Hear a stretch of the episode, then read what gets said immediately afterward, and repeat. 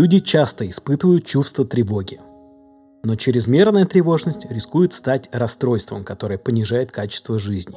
Эта проблема актуальна сейчас особенно. С начала распространения эпидемии коронавируса в России количество обращений к психиатрам выросло на 30-40%. Психологи МЧС говорят о признаках роста общей тревоги во время самоизоляции. Неопределенность в связи с пандемией действительно может спровоцировать тревожные расстройства у людей э, всех полов и возрастов. И вот от тревожности и о том, как с этим жить, э, хотелось бы разузнать поподробнее. Если мы оцениваем окружающую обстановку как угрожающую для нас, то мы можем испытать два вида переживаний, либо страх, либо тревогу. Страх — это эмоция, которая возникает, когда угроза конкретная, реальная, и вот она перед тобой. То есть, например, на нас, не знаю, бежит бешеная собака, лает, или летит кирпич, или нас кто-то останавливает в темном переулке, да, тогда мы пугаемся. Тревога же э, связана с ситуациями, где мы прогнозируем угрозу, но угрозы пока еще нет, то есть мы ее ожидаем в своем таком мысленном пространстве, да, представляя себе какие-то образы, какие-то сценарии развития событий, которые будут для нас заканчиваться чем-то неблагополучным, но этого еще не произошло. И у человека возникает вот такое вот фоновое, щемящее, неприятное чувство. А эти сценарии, они связаны с тем, что у человека уже реально было, или откуда они берутся? Вот Есть несколько источников того, а, почему мы, собственно, учимся быть тревожными. И один из источников это семейная э, история, семейное воспитание, ну, воспитание в родительской семье. А если тревожные родители, если они выказывают ребенку тревогу по поводу разных ситуаций, то есть сами ну, говорят о том, что вот это опасно, вот это опасно, то э, ребенок э, учится фиксироваться на этом и учится тому, что ну, мир реально хм, опасен, раз об этом постоянно говорят, и его внимание к угрожающим событиям становится более избирательным. То есть, скажем так, он как будто бы настраивается на то, чтобы замечать и подмечать а, вот эти вот а, возможные негативные последствия событий. А второй источник э, – это личный опыт, конечно, да, если у человека были э, в опыте многократные всякие травмирующие ситуации или просто эмоционально какие-то трудные ситуации, да, скорее всего, он научится больше там, опасаться всякого. Угу. И, конечно, это темперамент. А, это то, И как что... это связано с темпераментом? Есть э, сензитивные дети, которые, ну, в принципе, чувствительны довольно и эмоционально неустойчивы. Есть дети более спокойные по природе своей. И если ребенок сензитивный, то есть чувствительный, то на него и семейное воспитание ляжет более, ну, так, тяжелым грузом, да, и собственный опыт тоже а, оставит более внушительный след. То есть угрозы, которые человек мнит себе, они не обязательно могут быть реальными. Это вообще никак не связано. То есть есть люди с генерализованным тревожным расстройством, которые прогнозируют угрозу буквально вообще вот везде вокруг себя. То есть не могут и шага ступить без того, чтобы представить катастрофический сценарий, который развернется. Да? конечно, он никогда не сбывается, но они не переучиваются, тем не менее. Они продолжают тревожиться, несмотря на то, что раз за разом их прогнозы не сбываются. Есть люди, как, как я уже говорила, более спокойные от природы и, возможно, выросшие в более безопасных каких-то условиях или более устойчивые там, семье, а, которые более реалистично прогнозируют угрозы и более реально оценивают вероятность событий. Ну, то есть это супер индивидуально, и само ощущение опасности вообще никак не связано с реальным риском. Угу. А как купируются такие состояния? Они, э, они возникают приступообразно или это некое состояние, которое постоянно с человеком, и там в любые периоды жизни оно внутри него сидит и свербит? Это зависит от типа тревожного расстройства. То есть есть, вот, как я уже сказала, генерализованное тревожное расстройство, то есть состояние буквально э, распространяющееся на, на, на все подряд. То есть у человека нет никакой конкретной темы, по которой он тревожится, он просто делает это хронически. А, есть люди с какой-то определенной темой, которая свербит больше. Да? Есть социальное тревожное расстройство, когда у человека тревога возникает именно в социальных ситуациях, когда он э, находится с кем-то и в взаимодействии с другими людьми.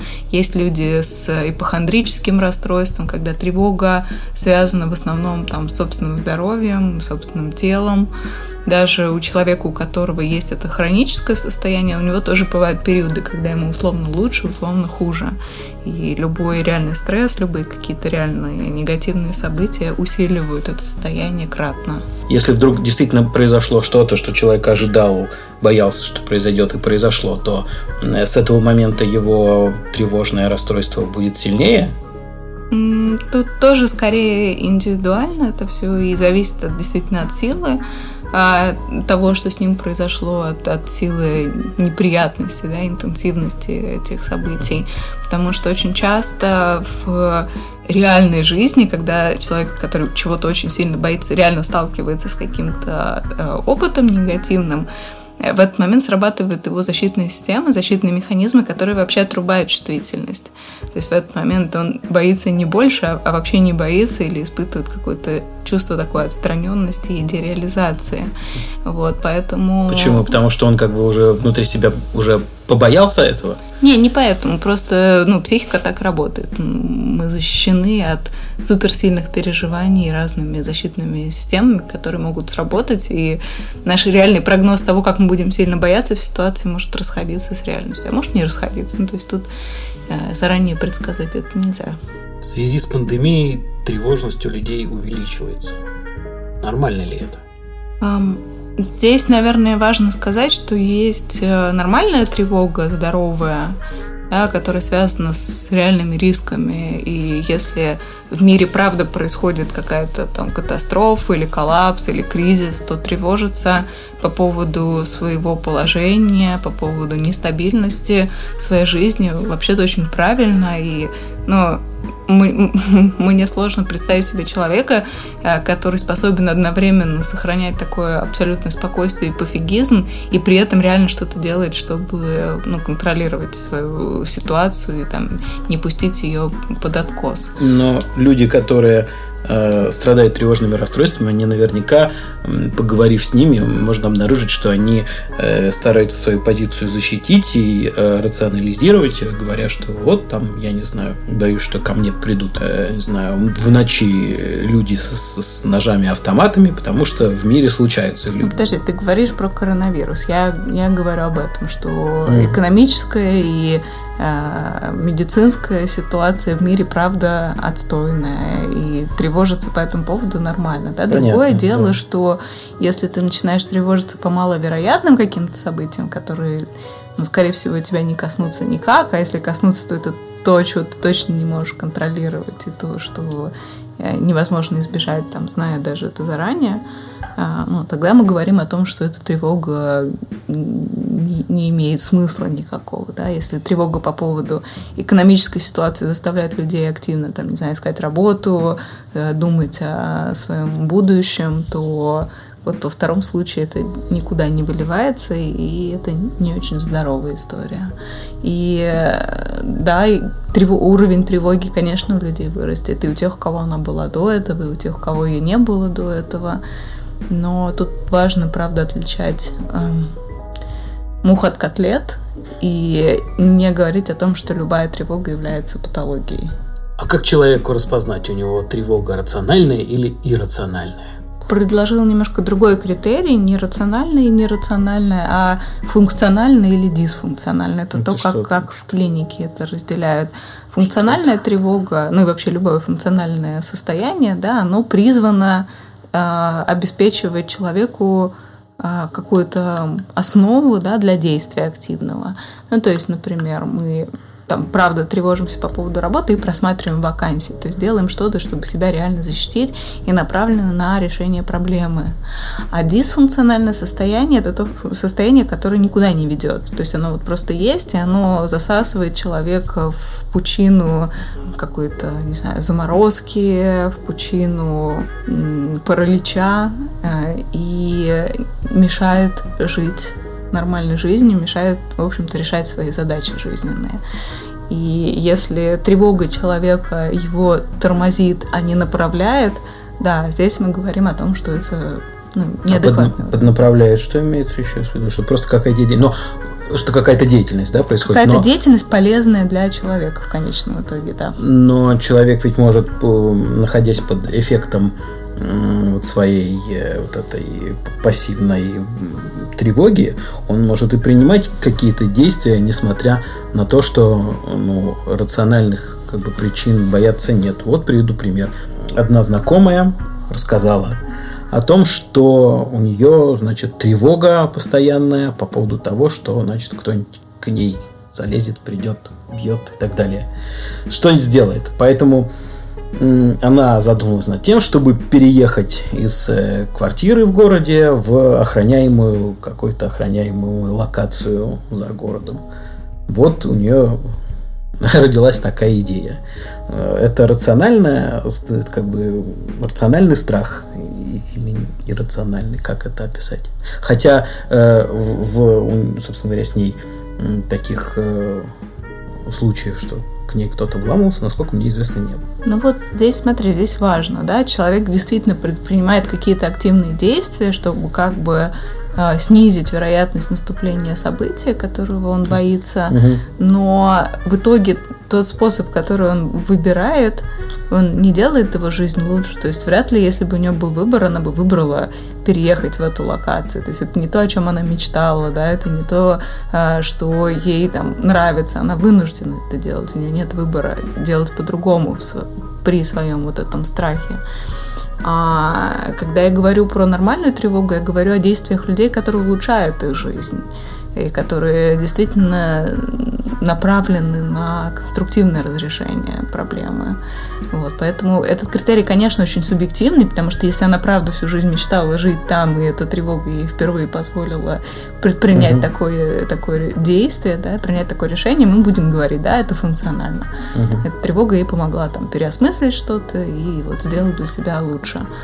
А если это э, такой вариант, что ну, я просто не могу по-другому, это скорее э, можно представить как избегающее поведение, которое как раз усиливает только тревожное расстройство. То есть любое избегание, любая попытка спрятаться от, от э, вот этого маловероятного, пугающего и разрушающего укрепляет тревогу дальше.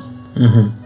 Какие могут быть последствия от э, тревожных расстройств? Ну, портится качество жизни. То есть люди вообще-то живут с этим. Нельзя сказать, что это что-то несовместимое с жизнью. Да? Есть много людей, у которых, у которых есть это расстройство, но довольно распространено. И, в принципе, ну, вот каких-то прям несовместимых, да, с жизнью вещей, не только в каком-то очень тяжелом э, случае, да, в какой-то очень тяжелой форме, когда у человека есть, например, агорафобия, он боится вообще выходить э, из дома, да, вот, ну, тогда могут быть серьезные последствия. Но если человек э, тревожится, да, и продолжает э, все равно как-то там во всех своих сферах жизни реализовываться, в социальной, в профессиональной, то, в принципе, ну, это не так страшно, но ему постоянно, конечно, тяжело. Тратится много энергии на это, а, уходят ресурсы на обслуживание своих страхов, и а, в итоге мало остается для, для радости, и для удовольствия, и места, и времени, и сил.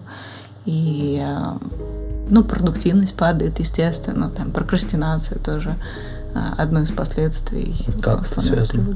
Ну, прокрастинация это по сути, торможение, э, которое возникает, когда человек застревает между намерением что-то сделать и намерением этого избежать. То есть когда одновременно хочется и сделать, и избежать, да, мы ничего не делаем, мы тормозим, как бы зависаем между этими двумя выборами. И тревога — это как раз попытка сбежать. Да, ну, у человека есть еще потребность достижений, и вот когда это входит в конфликт, то может возникнуть такой эффект. А, что делать с этим? Как, как избавляться, как лечить?